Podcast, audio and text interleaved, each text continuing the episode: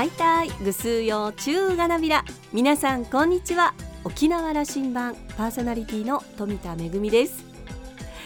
パソコンの調子が悪くなってしまいました。確かにオンライン会議とかメールの頻度も上がっていてパソコンを酷使したなと反省をしております。今修理に出しているところなんですけれどもパソコンないと本当に困りますね。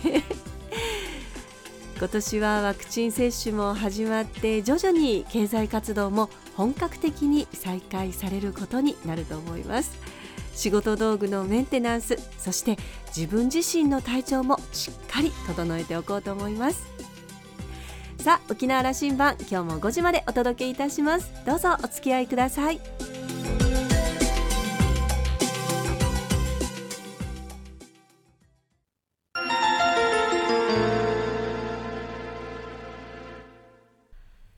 那覇空港のどこかにあると噂のコーラルラウンジ今週は株式会社レキオスホールディングス代表取締役社長兼 CEO の義母文夫さんとラウンジ常連客で沖縄大学地域研究所特別研究員の島田克也さんのおしゃべりです。義母さんは1967年生まれ豊見城市のご出身です。高校卒業後19歳で仲間と家賃保証サービス会社を起業しました。前身のオキシン保証サービスから事業は発展し現在はグループ会社7社で事業展開をしています。業種は不動産などの住環境から情報通信産業まで多岐にわたり社会課題解決型事業を次々と事業化してきました。義母さんのモットーは思いを形に。今週は後編をお届けいたします。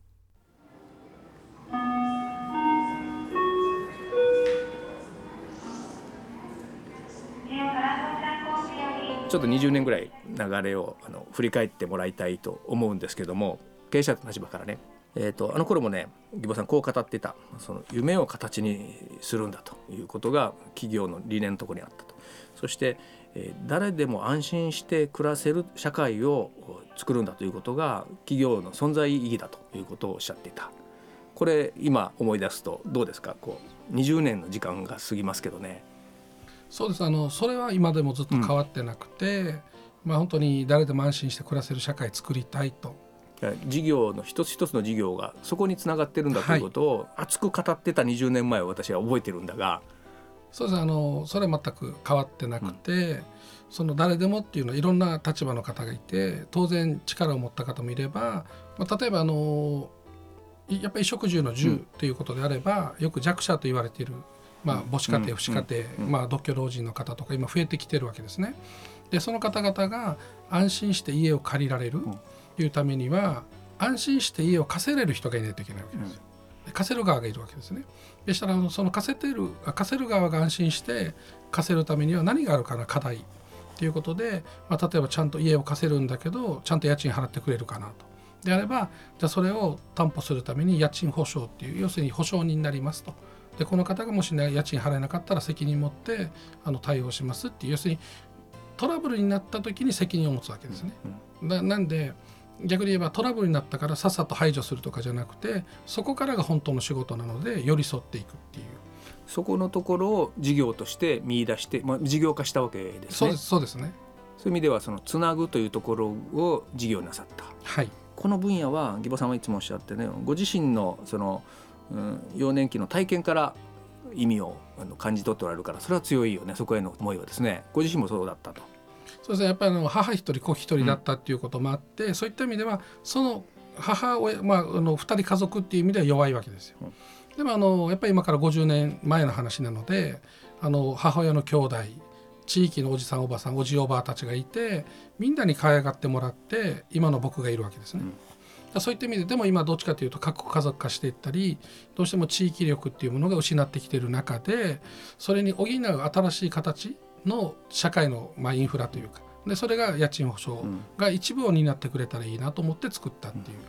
あのこのポリシーが他の事業にもこう転換していってるように見えるわけですけども、はい、例えばあのこのこともおっしゃいましたな。あのその今の事業から始まって不動産業のネットワーク化をしていくと。そのことによって大手の資本が来た時沖縄にどんどん入ってきたわけだけどもそれは中小の沖縄の企業が連携することによってそこにも負けないようなサービスを作り上げていくというようなことこれは20年前に発想なさったことだったとこれ今どこまで来てます？これはもう実際今もうその地域のいろんなそのまあ建築会社さんなり、あの不動産の管理会社さんなりと大きな今ネットワークを組むことができて、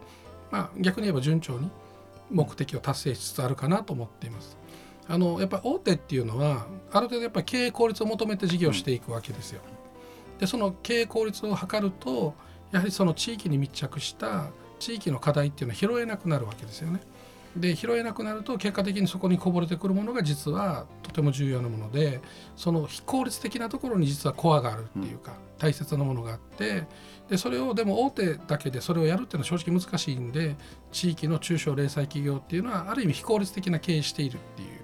ことはまあ言えないことはないですけどでもそれがやれるからこそ地域の大切なものを拾、まあ、支えるとかね、うん、守るとか。そういう非効率の中にも価値はあるんだという言い方でも合ってますね。あそうですね、うん、それがこうあの横に結びつくことによってその価値があるものになるんだというふうな理解、はい、だからレキオスの建築のネットワークというのはそういう意味合いというふうに今も生きていることなんですか？そうですね。それも個々の個性とか、うん、そのまあ大切地域に密着している大切なものっていうのを守りつつまあだといっても大きな経済のうねりの中で、そこを戦わないといけないわけですよ。うん、それはある意味地域力を結集させるつなげることによって、あの大手とも対等以上のサービスも提供できる、サービスも提供できる。要するにお客さんがそこにつかなければそれはもうあのその衰退してしまうわけですからいくつか大きな事業でこういう事業もレキオスでやったと今の建築の部分でですねそれの方が分かりやすいと思うんでね。そうですあのやはりあの一つあの相続とかですね、うんうん、そのいろんな、まあ、沖縄の場合家族兄弟も多かったじゃないですか。でその分逆に相続で揉めてしまったりとかして、まあ、逆に言えば地域土地、まあ、不動産もそうですけど地域の資源なわけですよ。なのでその家族だけのものじゃないんですね本当は。その地域にとっても大切な財産が眠ってしまうあの生きる生きあの力を発揮できないっていうただそういったものに、まあ、自分たちが入っていって全部一つ一つ解決をしてでそれを地域のまたあのゼネコンさん、まあ、建築業者さんや不動産会社と連携をして地域の再開発をするっていうことを実際にいくつかで、まあ、今もやってますけど、であったりあの不動産、まあ、例えば借地とかですね、沖縄の場合戦後そういったのもいっぱいあるんでそういうのの整理を実際やってきたりしてますね。今のそのネットワーク型だと義母さんねものすごいコミュニケーションの力がいりますね。はい、そうある種の信頼関係ができていって成り立つ話だろうから。そうですねだからそういった意味ではやっぱりあのそのビジョンとかですね、うん、ミッションみたいなそういったなんかまあ哲学っていうかそういうものが多分大切になってくるんじゃないかなと。ずっとだからある種それをあの、うん、創造者がねそのずっと語るあるいはそれを共有していく共鳴してもらうということの営みがエネルギーいるでしょう。そうまあまあ それでも好きなんですね。まあ、また好きなんですけどね、まあ、勝負勝負っていうか、なんて言うんでしょうかね。あのこの10年は今のフィロソフィーその哲学を通信の分野に持ち込んでおられますよね。はい、だから多分ラジオ聞いてる人の多くはねあのレキオスモバイル多くの人がそういうふうにしてレキオスとつながりを持ってるわけですよね。はい、この通信事業についてお話しください。そうですあのこれもあのやっぱり幼少期っていう子供の頃、うん、やっぱり母子家庭で家に電話が引けなかったという 当時電話の加入券とかすごいじゃないですか。うん、そこまで遡るか、はい、で家に電話がないことで寂しい思いとか悔しい思いをしてるわけですまあ、今で言えば情報格差っていう、うん、でそれが大人になっても実は解消されてなくてですね、やっぱりあの何ですかね。経済的な貧困で家にインターネットが引けないとかスマホが持てないとか、っていうのがあるわけですよ。でそれでいろんな格差が生まれて結局機械ロスっていうんですかチャンスが失われたりしてるっていうのもいっぱいあってどうにかしたいなと。っていうことから始めて、まあ、せめて電気とガスと水道に第4のインフラとして通信っていうのは今から全ていろんなものとつながる全て通信のプラットフォームの上にいろんなサービスが乗っかってくるんでそれはもうあのお金が払える人だけが持てばいいっていうインフラじゃないわけですよ全ての人が持たないといけない。っていう時にあの何ですかね高いんじゃどうしようもないわけですよね。なのでできればもうタダにしたいぐらいの勢いで,、でそうするためには当然あの大手にですねタダにしてくれよなんていう話をできるわけもなくであれば自分たちで通信会社を立ち上げてそれをまあただというか結果的にタダになるような仕組み経済的な新しい仕組みを作っていけばそのより基本の品質のいいインフラがあのコストを抑えながら使えるんじゃないかということで始めたのが通信インフラの事業ですね。うん、あのだから通信というものを使うにあたってその不公平があっちゃいかんと。あの使える人と使えない人がいてはいかんというのが根底にあると。あります、はい、で100万回線を目指そうじゃないかということを去年からおっしゃられてますな。そうです。まず一つとして全国展開を去年から始めてますけどもまあある程度なんていうんですかね全体の1%っていう考えですかね、のまずは一つのあのポイントとして100万回線をいけばあの社会を変える一つのきっかけあの見せることができると思ってるんですよ。あのそのビジネスモデルとして成り立つというのはすごくシェアということを社会全体でそれをシェアしていくことで成り立つ仕組みを作っていかれようとしているんだろうと思うんですが合ってますか？はい。そのそういう部分とあとはですねあのお金の生かし方っていうことをちゃんと考えるっていう消費者がですよ。あの自分のメリットだけを考えてどこが自分にとってメリットがあるかだけじゃなくて自分が支払うお金がどう社会に還元されたりどう社会のを支えていく未来につながるんだっていうことを考えて払えるような社会を作りたい。いやそこに向かうかなんですよね。いや言われてはいるんです。これはあの義母さんがよく使う言葉エシカルという表現にもなっている。まあヨーロッパではよくまあこれも20年ぐらい前からあの自分が買うものがどういう背景で安くて品質だけではないんだと。どういう背景やある意味この商品にどういう哲学があるかというところで商品を選ぶんだと。ここんな考えですよね。まあそうですね、はい、そういう社会になっていくべきなんだということをおっしゃっています。これがもう本来当たり前のことで、うん、本来当たり前だけどもそうなってませんね。あの、はい、スーパーに並んでいるものがどういうふうにしてどう選ぶかというのは今一般消費者そこにはいきませんね。そこが多分まあ冒頭に話した生き方とか、はいうん、まあそういったなんか死生観とかも含めてだと思うんですよ。自分のメリットだけを一生懸命探してなるべくリスクは排除するでメリットはなるべく自分に寄せるっていうのが無意識に多分自然に身についてしまってるんですね。うん、でもあの実際にはある程度みんなが少しずつ持てる相応のですよリスクというか負担をしていかないとあの実はみんな豊かにならないっていう。うんあのレキオスというブランドから出てくるその商品やサービスはそこで勝負したいというふうなことですか？そうですね。あのなのでうちの商品が逆に広がることで実は社会が良くなるっていう、うん、あのうちと関係ないところも含めてですね。良くなるっていうことをまあ形作りたいっていう、うん、言っていった方がいいんですかね。だからあんまり会社のことはあんまり考えてないんですよね、うん、どうやって売れるかっていうよりは売れなきゃいけないっていうそれは社会のためにっていうことがちょっとまあ少し変な聞き方すると傲慢に聞こえるかもしれないんだけども決して儲かりたいから売りたいとかっていうことは全くないんですよ。うん、本来あるべき姿をあこれがあ要するに損して得取れとかっていう言葉あるじゃないですか。うん、であれっていうのは実は本当に正しい言葉ででそういうことをでそれの本当の意味じゃあどういう意味なのかっていうことですね。あの逆に言えば目先の利益とか自分のことだけを考えるんじゃなくてより広い範囲とかより未来含めて考えた時に自分のお金の使い方稼ぎ方より使い方がとても大切だと思ってるんでそのどうやって未来につながるようなお金の使い方ができるのかなっていうことをまあとっても損してまでやるっていうのは難しいですから、うん、損しない範囲の中で実は自分もちょっとメリットあるんだけどプラス周りにもちょっとまたメリットそのメリットが積み重ねる、まあ、シェアするっていうかね、うん、みんなが少しずつ出し合うことですごい大きなあの力に変わるんだっていう。過去も見ながらここよくここまで来たな。そしてこれからどうするんだという話を。はい。そうですね。あのまあよくやったなっていうのはある意味非効率をのことをやってきたわけです。このコミュニケーションに時間をいっぱい使ってね。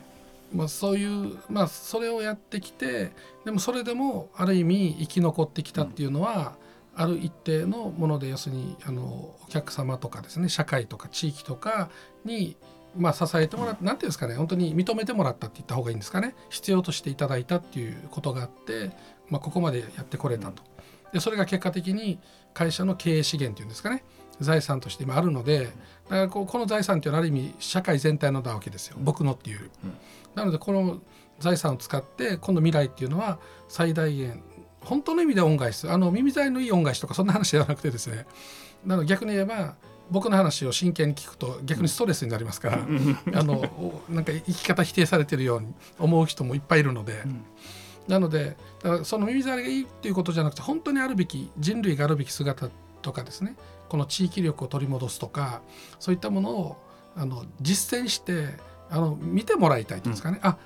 あんたが言ったこと本当だねと、うん、分かったよって言ってもらえるようなことをちょっと今後やりたいと。レキオスという社名の付け方もこれを沖縄を次の時代に向かわせるという強い気持ちがこもってたと僕は思ってるんですけども沖縄が向かうべき方向性みたいなことを義母さん短い時間ですが。はいあのまあ、歴オ、まあ、本当にもう今から4 5 0年前ですかね大交易時代っていう中で最初に人と調和を取りながら武力制圧じゃなくてね人とコミュニケーション会話を取りながらお互いを尊重してあの知的外交知的労働をした民族がうちなんちゅだと思ってるんですよ僕。でそのうちなんちゅの DNA があの要するに調和っていうまあチャンプルではないですけど誰一人取り残さないあの未来を作るっていう意味ではすごい何百年もかけて作ってきた DNA の上に乗っかってると思ってるので逆に今の世の中、まあ社会まあ、地球全体っていうか世界全体の新しいあの形のリーダーになれる調和型のリーダーっていうんですかね、になれるのが沖縄が一つ役割になってるんじゃないかなって僕は思っております。沖縄がリードできる時代が来るかもしれない、はい、あの令和の時代やっていきましょう。ぜひやりたいです。今日は時間いただきありがとうございました。ありがとうございます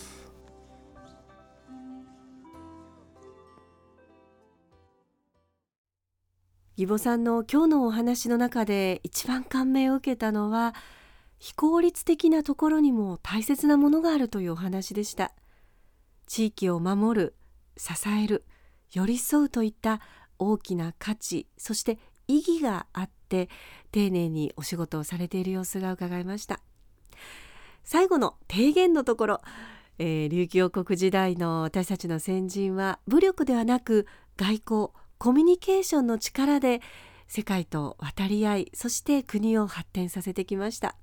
その DNA を受け継ぐ私たち調和型の社会を実現して世界をリードする力があるんだとこう勇気づけられるようなお話でしたね。島田さんはお話を終えて義母さんはその企業や商品の社会的な存在価値に共感し購入が選択されるマーケットを意識しているとのこと。未来創造企業を標榜するゆえんですね今後も大いに期待していますというコメントでした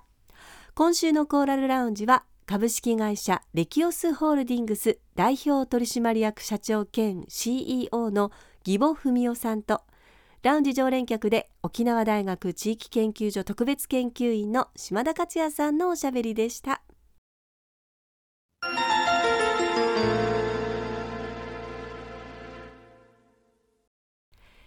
めぐみのあしゃぎだよりのコーナーです舞台芸術に携わるものとしてはコロナ禍でなかなか公演ができないというのはまあ歯がゆいような悲しいような寂しいようなそんないろんな複雑な思いを抱えてるんですけれどもでもこれは沖縄だけではなくて日本全国そして世界中の舞台関係者が抱えている同じ思いだと思います。一方でこのコロナ禍でなかなか舞台公演実際にお客様とお会いしての公演ができないということもあって配信が増えたということもありますよね。え実はこのほどコロナ禍にあえぐ舞台芸術界を支援しようということで、えー、劇団などから収集された舞台公演の映像の情報が検索できるサイトジャパンデジタルシアターアーカイブズがスタートしました。これはですねあの早稲田大学の演劇博物館が制作をしているものなんですけれども、えー、今回まああの配信にあたってですね著作権の処理なども行ったということで、えー、そうした有料配信が可能なものについては、えー、3分程度のダイジェスト映像が、えー、こちらのジャパンデジタルシアターアーカイブズのサイトで見ることができます、えー、また今後ですね、えー、映像の大半事前事前予約制になりますけれども早稲田大学の演劇博物館に行けば、えー、視聴できる予定ということになっています。えー、これまで日本のねあの演劇界で数々の名作が生まれてきましたけれどもそういった作品などもあの閲覧できることになるようです。でちょっとあのいろいろとね情報をあの検索してみますと沖縄の作品もいろいろあるようですので、えー、楽しみにしたいと思います。まあでも今年はもちろんこういった配信、まあ、映像の方も活用しながら実際に舞台での公演ができることが増えるといいなと願っています。めぐみのあしゃぎだよりのコーナーでした。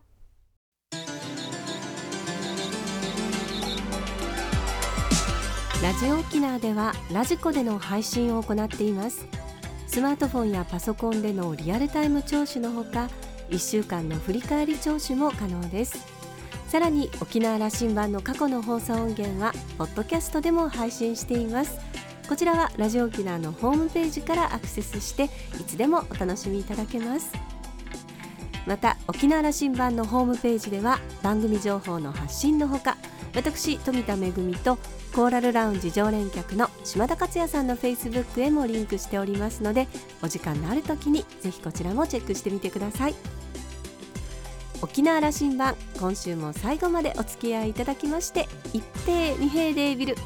そろそろお別れのお時間です。パーソナリティは富田恵でした。それではまた来週。